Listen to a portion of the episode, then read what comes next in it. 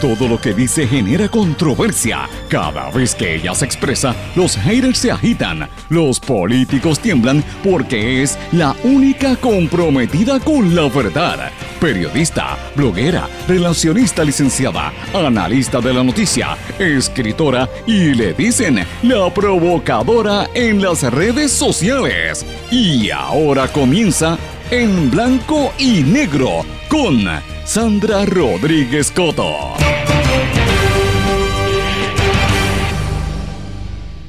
Hoy converso con dos artistas puertorriqueños, el maestro Carmelo Sobrino y el joven artista digital Carlitos Vázquez, sobre el abandono en que está Puerto Rico. Bienvenidos a su programa en blanco y negro con Sandra para hoy lunes 10 de octubre de 2022. Les saluda Sandra Rodríguez Coto. Día feriado, pero día de trabajo. Y hoy vamos a hablar con una de las glorias en las artes plásticas de Puerto Rico, el maestro Carmelo Sobrino, quien nos actualiza lo que sucede en el Parque Luis Muñoz Rivera en San Juan y el abandono en esa zona. También converso con el joven talento y artista digital Carlitos Vázquez, asiduo colaborador de este programa, sobre la crisis que enfrenta su generación, la juventud puertorriqueña. Junta de Supervisión Fiscal le pide al gobernador que no firme el proyecto que busca que las entidades públicas salden sus deudas con la Autoridad de Energía Eléctrica. Sostienen ellos que la medida viola los planes fiscales y la ley promesa. Mientras tanto, Luma alega que solamente faltan 30 mil clientes sin luz en todo Puerto Rico y que aumentaron la energización en toda la zona sur, pero esto contrasta con las quejas que continúan haciendo miles de ciudadanos en distintos pueblos en todo Puerto Rico por la falta de servicio. De hecho, ayer tuvieron que suspender obras de teatro y espectáculos artísticos en el Centro de Bellas Artes de Santurce, bien cerca de las oficinas centrales de Luma, porque no había luz. Hospitalizan a la ex alcaldesa de Ponce y delegada congresional María Mayita Melentes en el centro médico. Aumentan a 30 las muertes relacionadas al paso del huracán Fiona. También hay alzas en los casos y en, los, y en la contagio ¿verdad? del COVID-19, además de los casos y contagios de la viruela del mono. Vamos a hablar de todos estos detalles, además del aumento dramático de los ciberataques a Puerto Rico. En lo que va de año, el gobierno ha identificado 34.9 millones de estos intentos dirigidos a robar datos privados en nuestro país. Además, tenemos una crisis bien cerca. La ONU pide discutir con urgencia el envío de una fuerza internacional a tratar de controlar el caos que hay en Haití. Vamos a hablar de estas y otras noticias en la edición de hoy de En Blanco y Negro con Sandra. Este es un programa independiente, sindicalizado, que se transmite a través de todo Puerto Rico en una serie de emisoras que son las más fuertes en sus respectivas regiones por sus plataformas digitales, aplicaciones para dispositivos móviles y redes sociales. Estas emisoras son cadena WIAC que la componen WYAC 930 AM Cabo Rojo, Mayagüez, WISA WISA 1390 AM en Isabela y WIAC 740 AM en la zona metropolitana. Nos sintonizan también por WLRP 1460 AM Radio Raíces, La Voz del Pepino en San Sebastián y por X61 que es el 610 AM 94.3 FM en toda la zona de Patillas, Guayama y el sureste y este del país. Pero vamos de lleno con los temas para el día de hoy. En blanco y negro con Sandra Rodríguez Coto. Muy buenas tardes y bienvenidos a este su programa en blanco y negro con Sandra. Espero que estén todos muy bien. Eh, quiero darle la más cordial bienvenida a esta nueva semana, porque ya es la segunda semana del mes de octubre y una semana donde promete mucha actividad. De hecho, les voy a decir algo que no me gusta adelantarlo, pero lo voy a decir. Este sábado yo estuve reunida con unas fuentes bien importantes para corroborar una serie de información. Estuve varias horas largo y tendido hablando con estas fuentes. Y la información que tengo es un manjar, ya corroboré los datos, señores, vamos a estar publicando unos esquemas de corrupción grandes en los próximos días, así que tienen que estar atentos a lo que vamos a estar revelando aquí, pendiente porque venimos con mucha información sobre corrupción gubernamental, sobre movidas nefastas de la administración y seguimiento a lo que ha estado ocurriendo en municipios como Caguas, que no se me ha olvidado, y otros. Así que esta semana va a estar bien activa, bien cargada de temas noticiosos. Vengo también con muchas noticias y proyectos personales que los voy a dejar saber aquí también, para que usted pueda contactarme a través de, de otros vehículos también. Pero obviamente Hoy empezamos la semana, una semana con mucha actividad. Vengo con invitados de lujo que los vamos a escuchar en breve y hablar de las noticias que nos están afectando, la falta de electricidad que ayer hizo que paralizaran hasta obras de teatro y espectáculos en Centro de Bellas Artes en Santurce, que queda cerquita de donde está las facilidades principales de Luma. Eh, y la gente sigue quejándose a pesar de que Luma dice que estamos bien a nivel conectado. Eh, y vamos a hablar de todo esto, pero mucha gente se pregunta, hoy es un día feriado y todo el mundo dice, bueno, el día de la raza, ¿qué es el día de hoy? El día de, de Cristóbal Colón, la raza, ¿qué es eso? Pues mire, para el que no lo sepa, hoy es 10 de octubre y el 10 de octubre siempre se conmemora y es un día feriado por el gobierno de Puerto Rico, el gobierno del Estado Libre Asociado, se conmemora lo, que le llaman el Día de la Raza o el día en que Cristóbal Colón llegó a América. Eh, y este es uno de los 18 días feriados concedidos por el gobierno. Eh, y obviamente eh, se sabe que él llegó a Puerto Rico el 12 de octubre del 1492. Ese es el día exacto que en España se celebra también otra fecha sobre esto, pero hay algunos eh, eh, lugares de América Latina que celebran el día 10, así que en Puerto Rico vamos a conmemorarlo hoy, por eso celebraron el día feriado hoy, y es importante porque eh, a partir del año 92, cuando empezaron las celebraciones de los 500 años y, y luego con el cambio de siglo, pues ha habido un mayor aumento en los distintos países de América de las Américas para que se haya un se dé un respeto por la diversidad, el cuestionamiento de que aquí no descubrieron nada porque aquí habían civilizaciones más antiguas que los europeos, porque es la realidad en México, en Perú, por ejemplo, eh, aquí en Puerto Rico los, los taínos y los y los que habían antes también, eh, y evidentemente pues habían unas culturas eh, precolombinas, que muchas de ellas murieron a causa de las enfermedades que trajeron los españoles y, otros europeos, o también por la, las matanzas que los utilizaban como esclavos. Así que, eh, por respeto a los descendientes de esos eh, nativos americanos, ¿verdad? Los nativos de este continente, me refiero al continente de las Américas, o como le decían los, los indios, porque Colón creía que había llegado a las Indias, ¿verdad? Eran los indígenas de aquí. Obviamente, pues en América Latina Mucha gente no le gusta decir el día del descubrimiento. Eh, el Día de la Raza tampoco, porque es un día donde pues, se mezclaron razas. Hay, hay algunos que le llaman el Día del Respeto a la Diversidad Cultural o el día del encuentro de dos mundos también, ese es otro de los nombres que aparece. No le gusta el nombre del descubrimiento porque evidentemente aquí no se descubrió nada, ya esto existía, así que esto es parte de lo que se conmemora hoy, eh, pero es una semana donde sobre todo los niños en las escuelas deben reflexionar sobre mm, verdad lo que es nuestra idiosincrasia, nuestra raza, nuestra cultura eh, por muchos años. Aquí lo decíamos la semana pasada con Miguel eh, Rodríguez López, el, historiador y antropólogo, se luchó porque se creara la Semana de la Puertorriqueñidad para celebrar muchos aspectos de nuestra cultura y yo espero que esta semana pues en las escuelas en todo Puerto Rico estén conmemorando, celebrando, dando conferencias, eh, clases sobre, sobre nuestra cultura y sobre nuestra historia, que va mucho más allá de hablar de que Colón llegó aquí.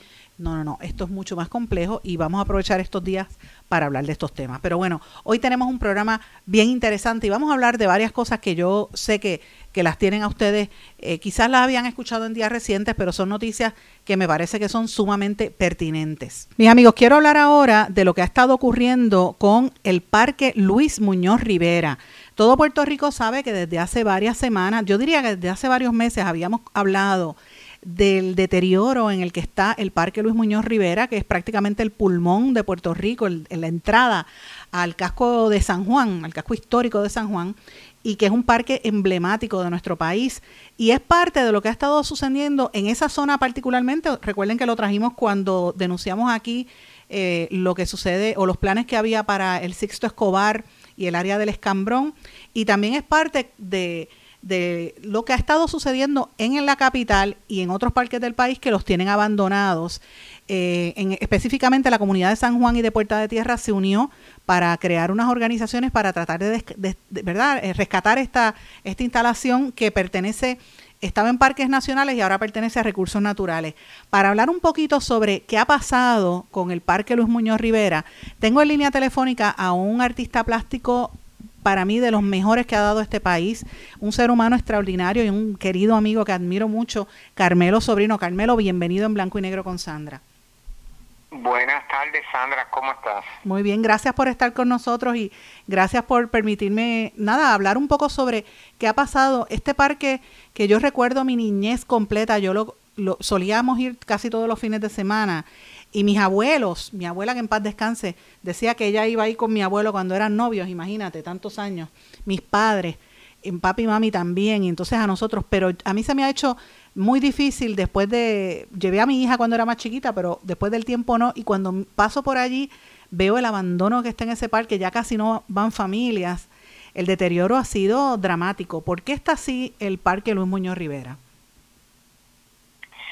El Parque Muñoz Rivera es el padre de todos los parques. O sea, eh, hace tiempo este el parque ha caído en una decadencia y es porque será la cúpula el Estado, o sea, y en tanto en la administración popular como en la PNP, eh, han abandonado el parque. ¿Y qué pasa? El parque, la mayor parte de los puertorriqueños tenemos una experiencia del parque.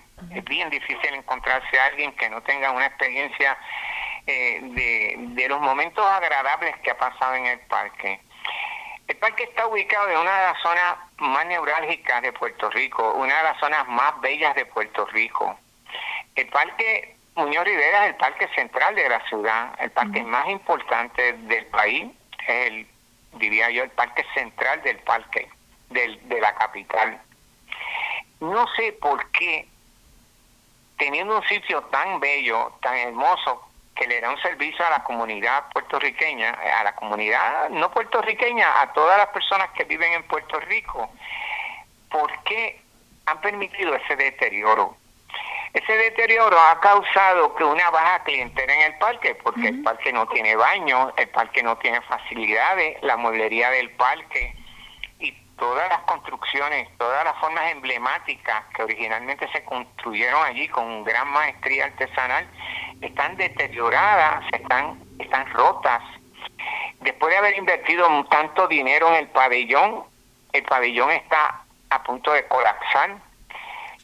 Y yo digo, qué falta de sensibilidad, qué falta de atención. Y esto lo digo porque yo vivo cerca del parque, yo vivo en Puerta de Tierra y yo voy al parque casi todos los días y me doy cuenta de ese deterioro sistemático que ha ido pasando en el parque. Las administraciones no lo han atendido, no le importa. Y yo no dudaría que un día de esto lo vendan o lo alquilen o algo, porque no hay una actitud de mejorar las condiciones allí.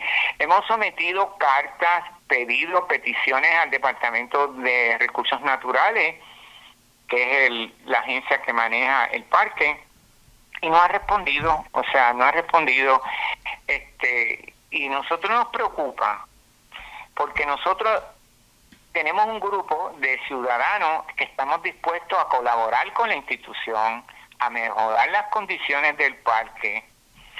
Inclusive tenemos una, un grupo de personas que, que tienen conocimiento, arquitectos, ingenieros, personas que están en la disposición de reunirnos todos y trabajar con la institución, con el Departamento de Recursos Naturales para mejorar las condiciones del parque. esta institución no ha dado mm, ningún aviso de, interés. ¿No les ha prestado atención a ustedes? ¿Perdón? ¿No les ha prestado atención a, a esos reclamos? No, no ha habido una atención, no, no ha habido una respuesta a, los a los pedidos que nosotros le hemos, ¿verdad?, este, presentado que son formas pasivas de, de buena colaboración. Y ahora mismo hay una cosa bien extraña. Todas las cosas que se hacen en el parque se cobran. Ahora en Navidad vino una actividad aproximadamente de 50 mil personas y es una feria de artesanía y este dinero lo cobra el gobierno, lo cobra la institución. El parking lo cobra la institución, las fiestas privadas las cobra la institución. Eh, o sea, todo lo que se hace en el parque, anuncios, todo eso, el parque genera ese dinero, más no se gasta un chavo en sus facilidades. Es como tú tener un caballo, explotarlo, cargarlo y no darle hierba, no alimentarlo. Pues el parque es eso, el parque es como un mecanismo de conseguir dinero y de conveniencia, pero no hay el espíritu de brindarlo al pueblo. Yo... De hacer un parque que sea un parque accesible, cómodo y seguro para la mayor parte de las personas que van al parque y lo patrocinan. Carmelo, yo, yo estuve conversando con varias personas de la zona y, de entrada le digo a los amigos Radio Escucha que vamos a estar trabajando de lleno en varios artículos y reportajes que vamos a hacer de lo que está ocurriendo allí. Pero sé que hay un grupo de ciudadanos que están tratando y han organizado ya como una entidad sin fines de lucro para tratar de aportar en el desarrollo, en la limpieza del parque, porque el, municipio y el gobierno, recursos naturales, no actúan. Em, eh, ¿tú, crees que esta es la única respuesta o, o, qué, se debe hacer allí? Porque, o, es que lo van a privatizar? La pregunta es. No tengo, no tengo idea que tienen eh, eh, que tiene el Departamento de Recursos Naturales con el parque. Este, no tengo ni idea, pero lo que me resulta y nos resulta todo extraño es que aparte de esas peticiones que nos hemos eh, hecho a ellos de, acercarnos y hablar a ver qué proyectos tienen con el parque y cómo nosotros podemos colaborar, no han respondido. No oído sordo, o sea, no. Entonces, ¿qué pasa? El problema es que si uno entra al parque a hacer cualquier cosa, este va a incurrir en un en, una en, una violación, ¿no? O sea, y, y construir cualquier cosa eventualmente estaría expuesta a que el mismo departamento venga y las destruya o, no las estime. O sea, nosotros queremos la voz del Departamento de Recursos Naturales que lo más antes posible nos diga qué planes tiene con el parque, qué va a hacer con el parque y, y no permitir que siga explotándolo, cobrando por todo lo que se hace allí y no siembra ni una matita de plástico. O sea que... No, y está sucio, lo tienen, hay, una, hay unos letreros, en, hay una estructura eh, como, como si fuese una especie de techo en, en metal que están y, eh, que, y que, dicen que puede caerse. El, el caracol, aquel que era famosísimo, esa estructura se está cayendo en pedazos, está todo destruido. No, no le pasan una manguera, yo creo que en, en 50 años ese parque, es una cosa horrible. Y, y, entonces, ¿cómo es posible que el departamento ofrezca el parque, lo alquile, con el parque lleno de rótulos que bien dicen que son áreas peligrosas que no se deben usar? Si tú vas al parque te das cuenta que esos rótulos están puestos allí por, por recursos naturales, prohíben y le dice al público que no puede usar facilidades. Entonces ellos vienen por el otro lado, lo alquilan, le sacan dinero y, no invierten un centavo en el parque. O sea que realmente eh, pues es lamentable, lamentable que nuestra institución que responde a los intereses de, de, la ciudadanía se haga de la vista larga y no responda a nuestras peticiones. Nosotros vamos a seguir insistiendo, vamos a tratar de conseguir recursos.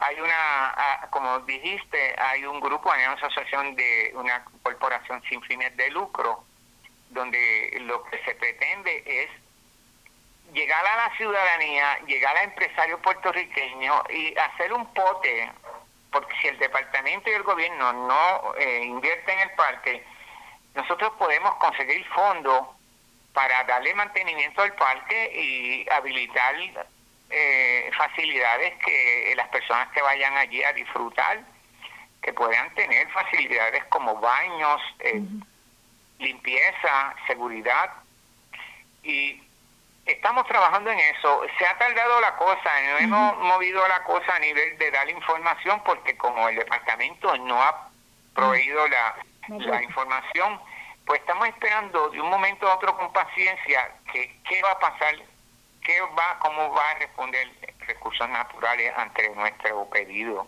Pero vamos, vamos a esta semana a darle un poquito porque esta es la entrada de la capital.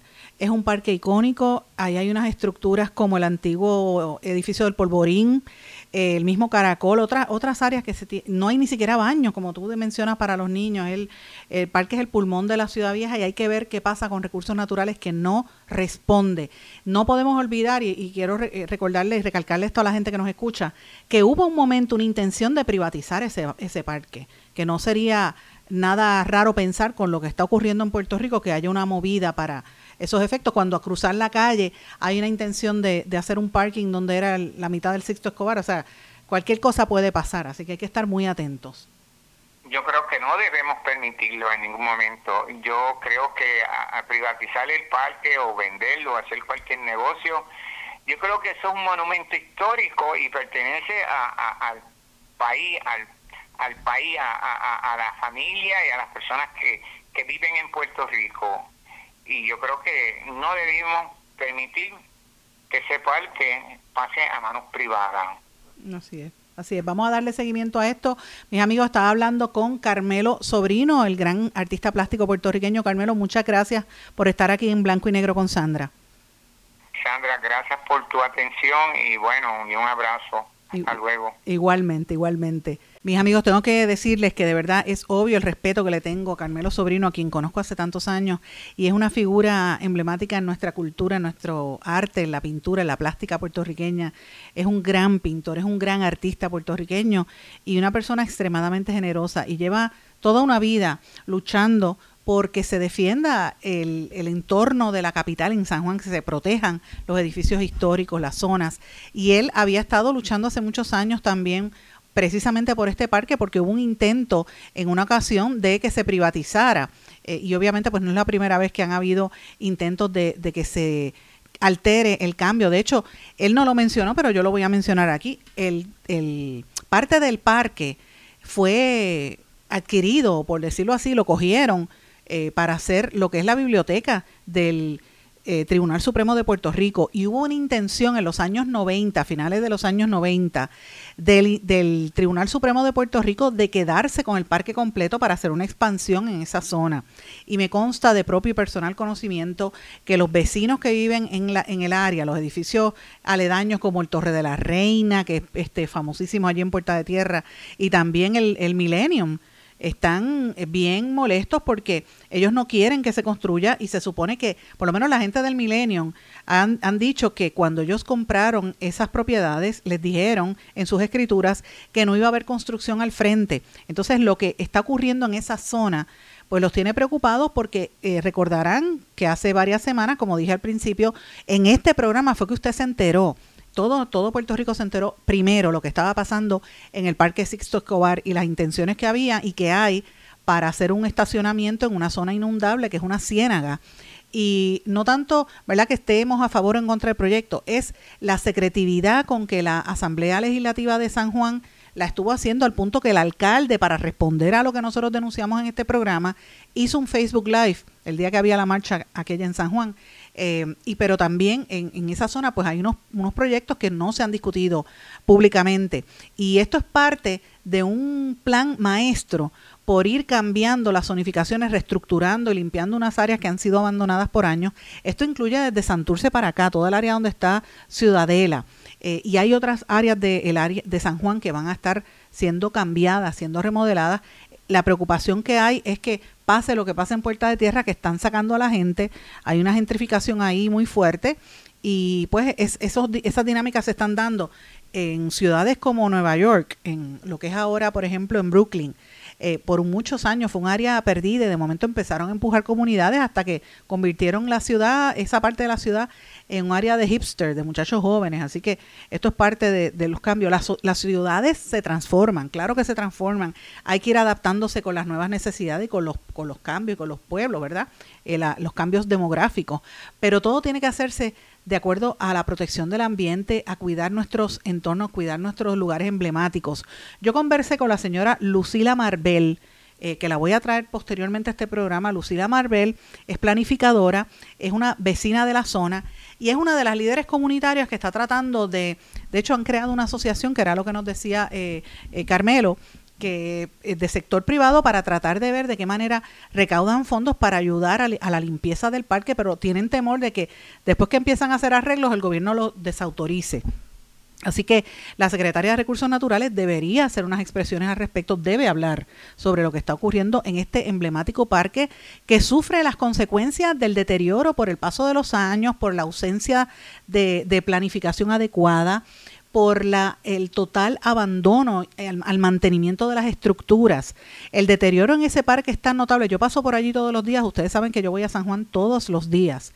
Y hay una estructura que yo recuerdo de niña haber ido mucho allí, el caracol, eh, que está, eh, tenía unas, unas losas en el piso muy bonitas y en el techo era como, era como un, realmente uno, los, los niños corrían alrededor hasta llegar al gazebo. Eh, todo eso está destruido. Los mosaicos vistosos que habían en el antiguo edificio del Polvorín y los que adornan los pasillos están en el piso, están rotos. Un área tan repleta de la historia que decaiga de una manera tan terrible es una es una fotografía por decirlo así de cómo está Puerto Rico. Así que los residentes de la zona están intentando organizar que esto eh, un, grupo para, para evitar que esto suceda porque miren esta es una estructura que se construyó en el año 1918 el Parque Luis Muñoz Rivera es la cara y es el pulmón de la antigua ciudad de la entrada a San Juan y San Juan le pertenece a todo Puerto Rico. San Juan es nuestra capital. Todos tenemos que sentirnos orgullosos de nuestra capital. No ver la, la, destrucción que hay, caminar por esas calles del viejo San Juan, que lo que da es pena. Las construcciones nefastas que hizo primero Santini y después Carmen Yulín Cruz eh, con, con, los adoquines y el desastre que han hecho en la calle Fortaleza, por ejemplo, es bien penoso. Cuando usted va por el área de, de Vallajá también es terrible, se ve horrible la ciudad. Eh, y entrando ya desde Puerta de Tierra, cuando usted coge la curva que ve allí el parque, lo que da es pena. Así que esto hay que, hay que detenerlo eh, y vamos a seguir cubriendo más información sobre lo que está ocurriendo en ese parque. Tengo que hacer ahora una breve pausa porque me traiciona el tiempo. Cuando regresemos, vengo a hablar con un joven artista puertorriqueño sobre la realidad de nuestro país. No se retiren, el análisis y la controversia continúa en breve, en blanco y negro, con Sandra Rodríguez Coto.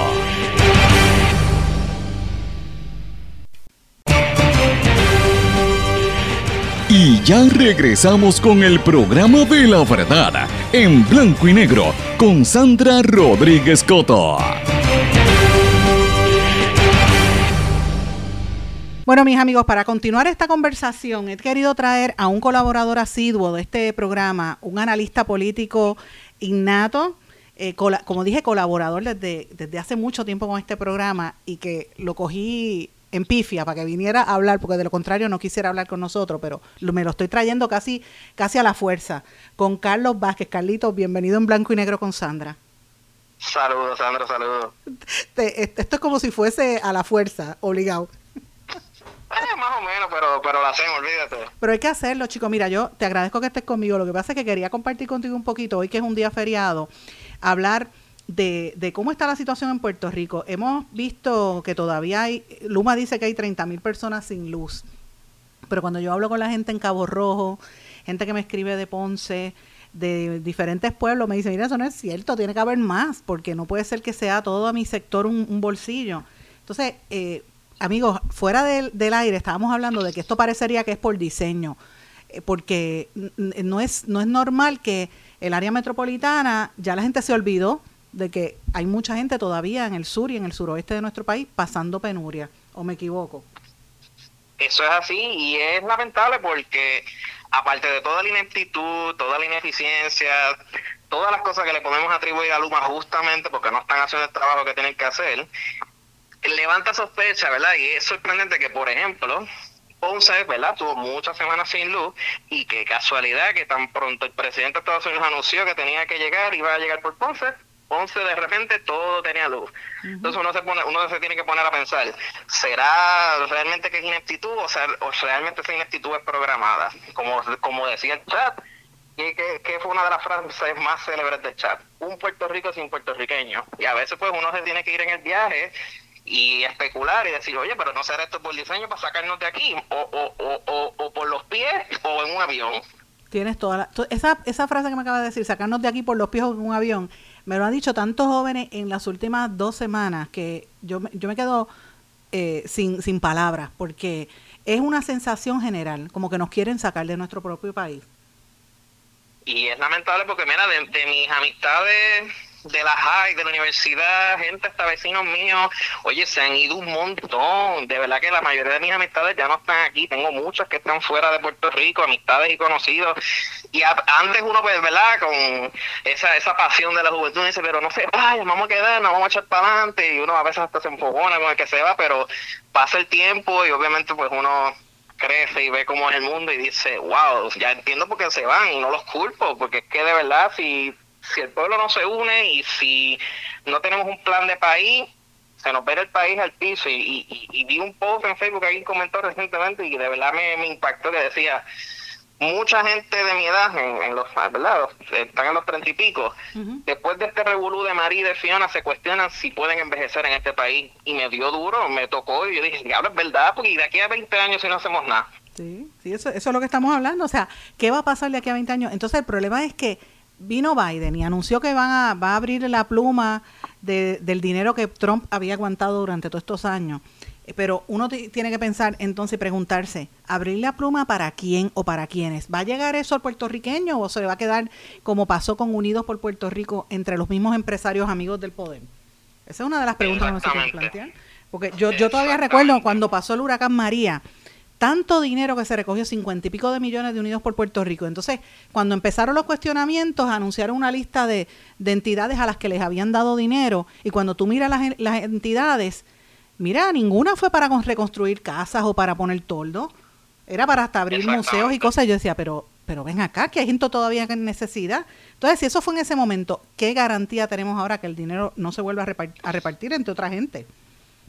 Exactamente. Yo, yo quiero pensar que el gobierno federal aprendió la lección con María y pues se habrán dado cuenta que si le dan el gobierno, el, perdóname, si le dan el dinero al gobierno, probablemente no va a llegar a donde tiene que llegar, no sé, no me consta, pero como dice el refrán, para muestra con un botón basta. Tenemos, por ejemplo, la ciudad de Flint, Michigan, creo que llevan ya 10 años, tal vez menos, con un problema en las tuberías que no se pueden tomar el agua. Jackson, Mississippi, que volvemos, está allá, en los Estados Unidos continentales, ciudad de allá, no tiene agua limpia, esa ciudad está sin agua, no tiene ni para llevarle agua a la gente. ¿Qué tú puedes esperar que hagan con nosotros? Sí, no, entonces a eso añádele que aquí venimos también del tema y, de, la pandemia y ahora mismo las muertes que, que, hasta ahora oficialmente son cerca de 30 muertes relacionadas directamente por el paso de Fiona, eh, que eso, eh, fíjate que no se le ha dado tanta exposición como cuando María, pero para haber sido una tormenta de, un, de categoría 1, 30 muertes es un montón. ¿Sabe? Yo, yo creo que... Es, mucho y es triste decirlo, pero las que faltan, porque volvemos, gente con problemas emocionales que eventualmente, ¿verdad? Eso revienta. Viejitos que tengan sus condiciones de salud, que pues el estar sin agua, el estar sin luz, se la puede exacerbar más y pues pueden haber muertes. Eh, un sinfín de cosas, un, sinfín de secuelas que sí, estamos contando 30 horas. Vaya usted a saber cuántas hay más adelante si, si la ineficiencia del gobierno y de Luma sigue de la misma forma. A mí me preocupa si, si, si uno añade en estas circunstancias, estamos en octubre de 2022, añádele lo, el efecto del huracán eh, ¿verdad? Esas muertes del huracán, los casos de viruela, que se, del mono que se siguen contagiando, ¿verdad? El tema de, la, de las muertes por COVID, 600 y pico de casos nuevos por día se encuentran y más o menos 13% de, de, de, positividad. Y esto está como, como si nada. Entonces, yo, yo no veo como, yo, no sé si es que la gente se hartó o el gobierno ya no le presta atención, los medios no están hablando de estos temas, dicen el titular, pero no, como que no lo reflexionan. Entonces, no sé si es que es una, te, pregunto, si tienes esta misma sensación que yo, yo, yo tengo la sensación de que hay un plan orquestado para que la gente pase la página y vamos a hablar de otra cosa y vamos a, prepararnos, que ya mismo viene Halloween y Thanksgiving y Navidad.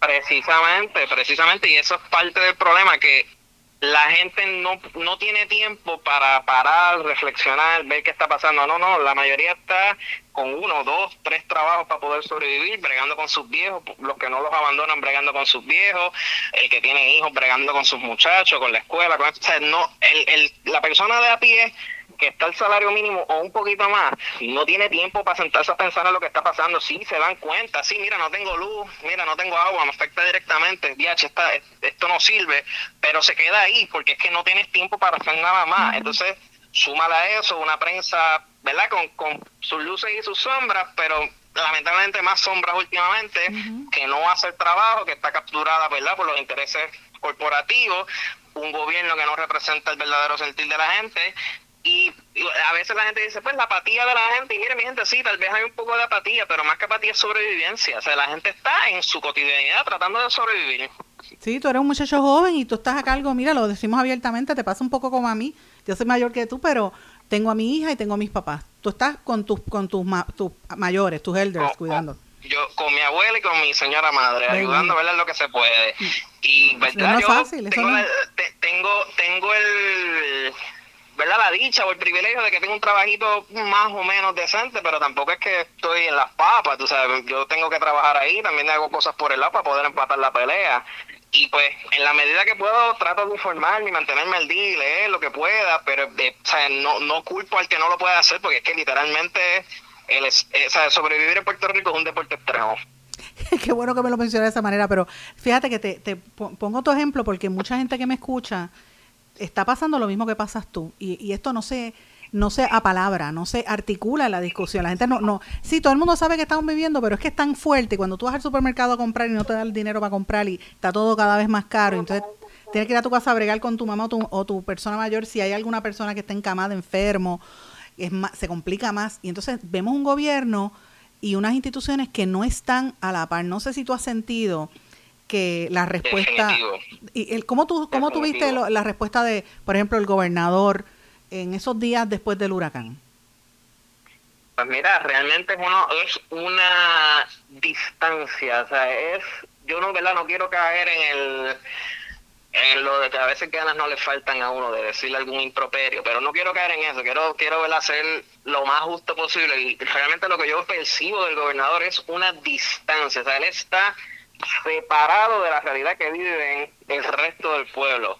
Y si tuviera por lo menos la decencia de alguien explicárselo, de decirle, oye, deberías decirlo de esta forma, pero no hacen ni el más mínimo esfuerzo ni, ni por aparentar, o sea, es, es una total dejadez o sea, no, no le ves el interés, no le ves nada. O sea, él, él, la percepción que a mí me da es que él está ahí por estar sus cuatro años, poner el resumen al día y cuando salga de ahí, pues irse de cabildero para alguna compañía, como lo hizo uno de sus sucesores, Luis Fortuño. Sí, así mismo fue, que, que fue gobernador y, y está como cabildero. Qué bien que lo, has dicho. Eh, la gente se, se, se tapa un poco en decir estas cosas, pero en este espacio, en blanco y negro con Sandra, siempre lo decimos ahí, tal cual.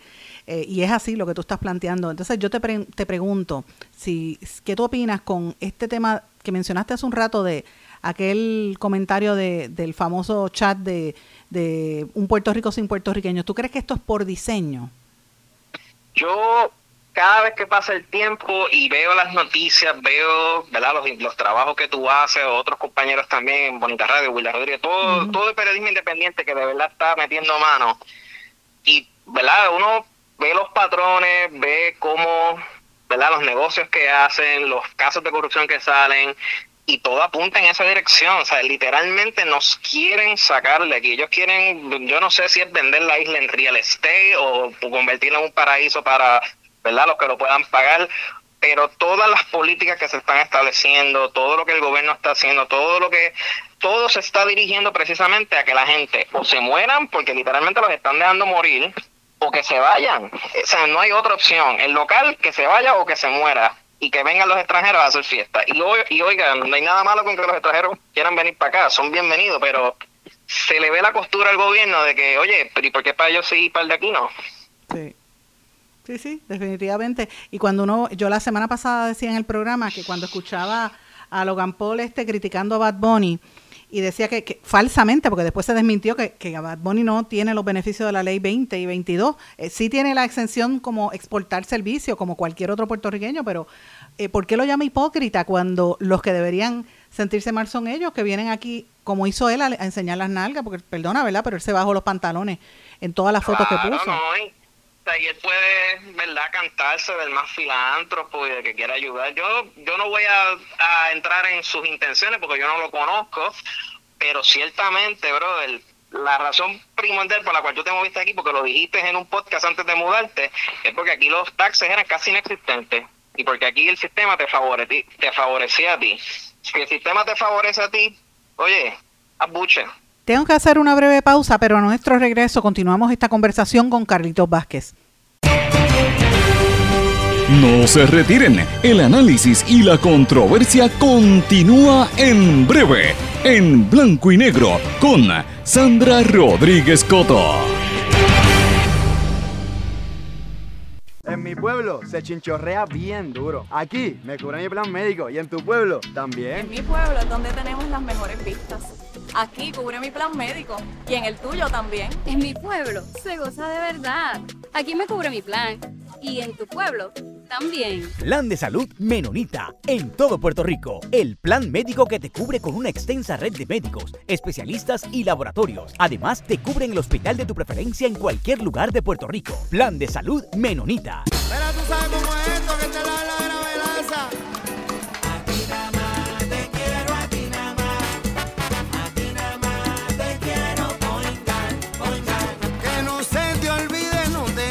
olvidar. Márcalo, márcalo, yo quiero poingar. Te quiero a ti sin miedo. Poingar, poingar. Yo quiero Point Guard. Ana, muchacho. Quítese el dolor de cabeza con sus obligaciones de contabilidad con los servicios que presta Villalba y Villalba Company. Directo, personal y con sensibilidad humana. Lo que se busca en un verdadero asesor de contabilidad para todo tipo de servicio de contabilidad, pago de IBU, pago de nómina, informes trimestrales y anuales y otros. Ofrecen servicio directo personalizado. Villalba y Villalba Company. Para orientaciones, su teléfono el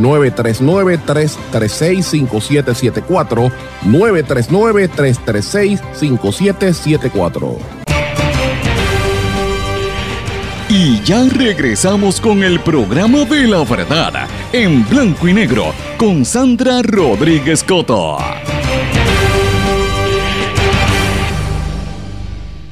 Regresamos en blanco y negro con Sandra. Vamos a continuar esta conversación con Carlitos Vázquez. Puede haber parte de eso, pero hay que hay que ser, como uno dice, hay que hilar fino con ese tema porque por un lado uno lo puede interpretar como algo tal vez xenófobo, tal vez no no no habla a los mejores ángeles de, de nuestra naturaleza, pero es ciertamente la expresión del coraje que siente la gente y pues eh, en el coraje que tienen que, que es de múltiples dimensiones, tanto por la colonia, por el sistema económico, por los problemas sociales. Entonces, es un coraje que no ha sido canalizado y encontró en algunas personas, encontró una salida ahí, Yankee Go Home. Tú identificaron al extranjero que viene a lucrarse como parte del problema. Y pues, ese es el llamado, Yankee Go Home, Gringo Go Home. Tal vez no sea lo más bonito, pero es el descontento, es la impotencia, es el coraje que siente el pueblo. Y es más que justo, son más de casi 100 años con los americanos y casi 500 con los españoles. Son, muchos años de coloniaje. Sí, la gente, la gente responde así. Es, es lamentable que esto termine, ¿verdad? Porque a veces también ha habido de todo. Hay gente extranjero, mucho norteamericano que viene aquí con decencia a tratar de, de hacer un de ganar dinero y, y, y son gente con Y hacer, su- y hacer Sí. su vida honradamente. O sea, yo no tengo nada en contra de eso, al Sí. contrario. Que que venga aquí, que venga y venga a ayudar y hacerse y hacer su dinero honradamente, santo y bueno, que sigan viniendo. Pero cuando tú ves que el mismo gobierno les da preferencia a ellos en contra del local, oye, de verdad que deja un mal sabor. Sí, y eso es lo que eso es lo que yo veo que está ocurriendo con toda la situación que uno mira a nivel internacional, a nivel local y a nivel internacional. Yo comparo mucho esto con y se lo digo a los amigos que nos están escuchando, busquen, si usted no me cree, busque noticias eh, que han salido sobre cómo viven las personas en Hawái. Eh, y, y no sé si tú lo has visto, Carlito, pero están muchos hawaianos, los, los originales, los, los nativos, tú los escuchas viviendo en una pobreza extrema en su inmensa mayoría. En casetas de campaña, en sus carros. Incluso salió una noticia que no tengo ahora mismo la fuente precisa, pero me consta que hay una base militar en una de las islas grandes de Hawái que tiene un problema en el almacenamiento del combustible y ese combustible briquea y le cae a una de las fuentes de agua. Y el gobierno de Estados Unidos se ha negado a limpiar eso y a proveerles agua limpia a sus ciudadanos, que son un Estado. Tanto que hablan aquí de la igualdad y de la estabilidad. Y allá los tratan igual o peor que nosotros. Sí, así mismo es. Hay que ver que hay que ver cuál va a ser el resultado de todo esto, pero este tipo de conversación es como una catarsis. A veces es importante hacerla, Carlito, porque la gente, tú- lo que tú y yo acabamos de conversar, esto en estos minutos que, que te robé de tu tiempo y te agradezco, es importante porque es lo que la gente habla en la calle. Exactamente. Lo Somos lo, lo, los buenos somos malos, lo que pasa es que estamos muy callados, tenemos que empezar a hablar. Así mismo es, mis amigos, este era el querido amigo Carlitos Vázquez, que de vez en cuando lo voy a raptar y lo voy a traer a este programa porque se pasa colaborando hace mucho tiempo con una información muy valiosa, así que mucho de lo que ustedes escuchan, que yo a veces comento aquí, viene gracias, Carlito, te, lo, te doy las gracias públicamente por siempre estar apoyándome en todos estos proyectos. Gracias, gracias. Bueno, tengo que hacer una pausa. Usted de las buenas y hay que, que cooperar. Todos, tenemos que meter mano. Gracias mil, mis amigos. Bueno, mis amigos, vamos a seguir hablando de otros temas, ¿verdad? Voy a cambiar un poco el tema porque, como les dije los titulares, hay muchas informaciones que también quiero compartir. Luma alega que faltan 30 mil clientes sin luz y que ha aumentado la energización en toda la zona sur. Yo sé que ustedes, cuando uno escucha estas noticias y cuando uno las dice, usted rápido me debe estar comentando mucha gente, eso es mentira, yo estoy sin luz, pues por supuesto, estoy consciente de que la realidad es otra, que no es verdad lo que está diciendo Luma. Yo me remito a decir la información que ellos circulan, pero son tantas y tantas las quejas que recibimos que evidentemente la información no debe ser correcta o es que los bolsillos son tan grandes que cubren regiones completas de municipios. Como les dije los titulares, al- la situación fue tan extrema que en el día de ayer en el Centro de Bellas Artes de Santurce tuvieron que suspender la obra de Alexandra Fuentes de los García con, con, con Rafa Muñiz porque no había electricidad y todos los otros proyectos también el fin de semana se vieron afectados. Así que ya esto tiene un impacto grande a nivel económico. Y no sé qué es lo que pasa, que el gobierno como que quiere pasar la página, como decía Carlitos, mira, para que no pensemos en esos asuntos.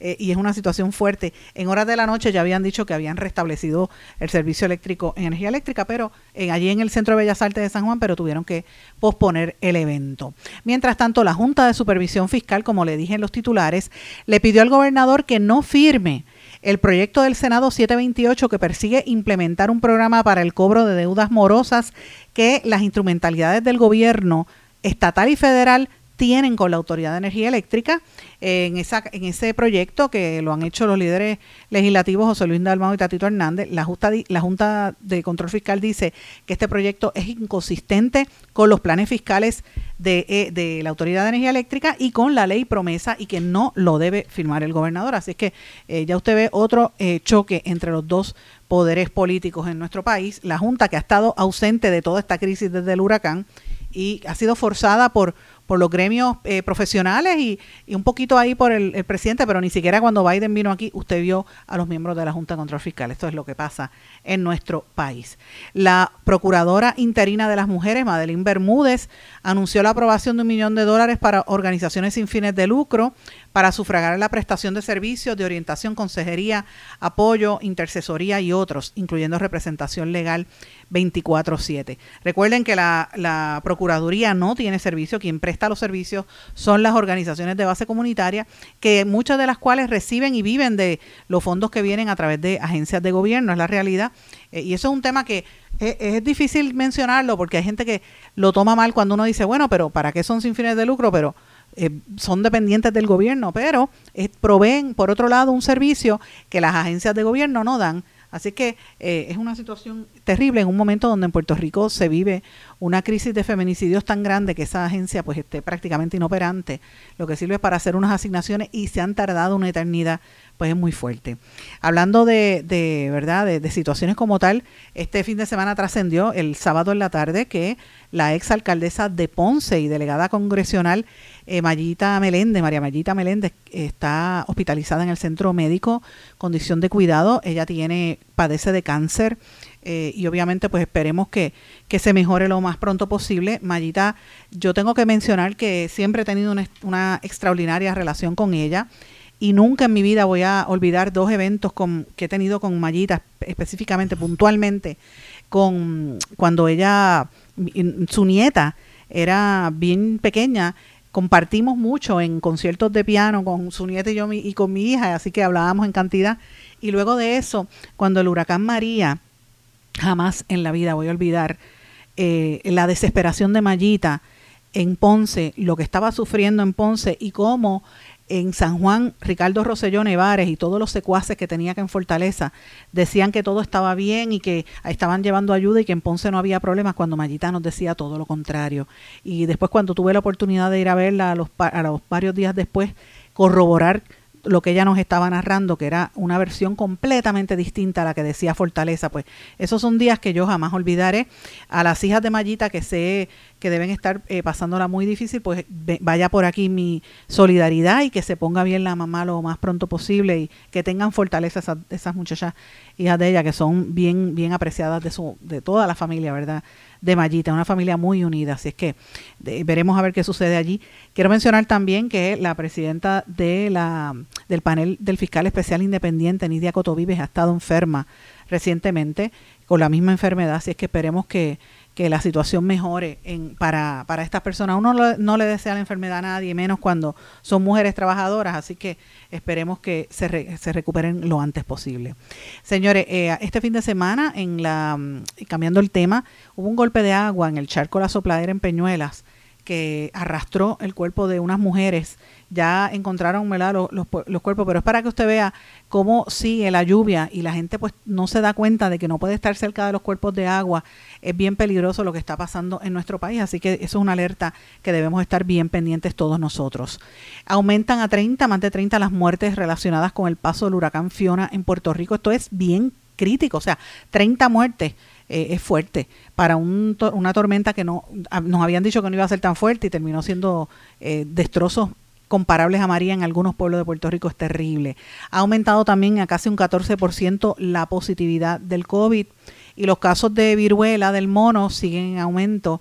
Eh, obviamente hay 188 casos confirmados en Puerto Rico de la viruela del mono, muy fuerte por demás, sobre 620 nuevos casos positivos de COVID. Así que eh, ca- 13.16% es el, realmente el número de positividad de COVID en nuestro país. También esto, si no me da tiempo hoy, que creo que no me va a dar tiempo, pero lo voy a mencionar, eh, ha habido un aumento dramático en ciberataques. El gobierno ha identificado 34.9 millones de ciberataques dirigidos a, a robar datos privados en Puerto Rico en este último año. Eh, y mucho tiene que ver con robo por computadora, por celular y también este los scams esto por teléfono. Que si usted tiene correo de un jeque árabe o el que viene de África, también hubo el problema en la Universidad de Puerto Rico que hackearon cuentas en el autoexpreso. Recuerden que estuvo fuera el cobro de peajes por varias semanas eh, y la situación pues está muy fuerte. Así que si usted es víctima, usted ve que lo llaman. Mire, para empezar, usted no tiene ningún familiar en África, pues mire, no tiene que estar eh, haciéndole caso a esos emails que son una realmente es una falta de respeto lo que hay y, están tratando de coger de pescadito a la gente, es un pescadito que le tiran. Así que tenga cuidado con eso. Brevemente quiero mencionarle, a nivel internacional están ocurriendo varias cosas, como el deslave que hubo y los, ¿verdad? las muertes que ha habido en Venezuela, el tiroteo en un bar en el estado de la Florida que dejó un- múltiples eh, personas muertas. Pero quiero destacar antes de irme una noticia bien importante aquí cerquita. El secretario general de la ONU, Antonio Guterres, llamó a que se discuta de manera urgente la solicitud que hizo el gobierno de Haití para que desplieguen fuerza internacional en su país y que se incluya al Consejo de Seguridad de la ONU para que dé apoyo en eso, porque están fuera de control las ciudades con todas estas bandas armadas. Es una crisis ya para la República Dominicana. El gobierno del presidente Abinader, aquí al lado, dijo que es una petición sensata y lógica lo que está haciendo el gobierno eh, haitiano, pero francamente no pueden, no quieren aceptar que entren haitianos a la República Dominicana porque entre los haitianos que están buscando asilo o esconderse también vienen estos pandilleros y están creando crisis en el país vecino. No se mudan a Cuba porque en Cuba la situación está caótica. Es más difícil también el trayecto por mar, así que prefieren hacerlo por tierra. Así que estamos viviendo unos momentos muy duros en el vecino país y eso podría tener repercusiones en la zona. Lo quiero levantar, eh, ¿verdad?, la, la atención pública porque me parece que es un tema sumamente importante del cual no se, estado, ah, no se ha estado hablando. Y lo vemos cada vez que aquí se ven noticias de barcos, de yolas que vienen con indocumentados, muchos son haitianos, además de ser dominicanos. Así que pues es una, una tragedia que se vive aquí bien cerquita de nosotros. Con esto, mis amigos, tengo que dejar el programa por el día de hoy. Solamente quería darles un panorama, ¿verdad?, de las noticias más importantes. Los invito a que, si no escuchan el programa completo, lo quieren volver a escuchar, nos escuchen en los horarios que se repita o pueden suscribirse a nuestro podcast. La, la plataforma de Spotify es la mejor para hacerlo y nos pueden escuchar por ahí o nos volvemos a encontrar mañana aquí en otra edición más de En Blanco y Negro con Sandra. Será hasta entonces. ¿Se quedó con ganas de más? Busque a Sandra Rodríguez Coto en las redes sociales o acceda a en blanco y porque a la hora de decir la verdad solo hay una persona en la cual se puede confiar. Sandra Rodríguez Coto en blanco y negro.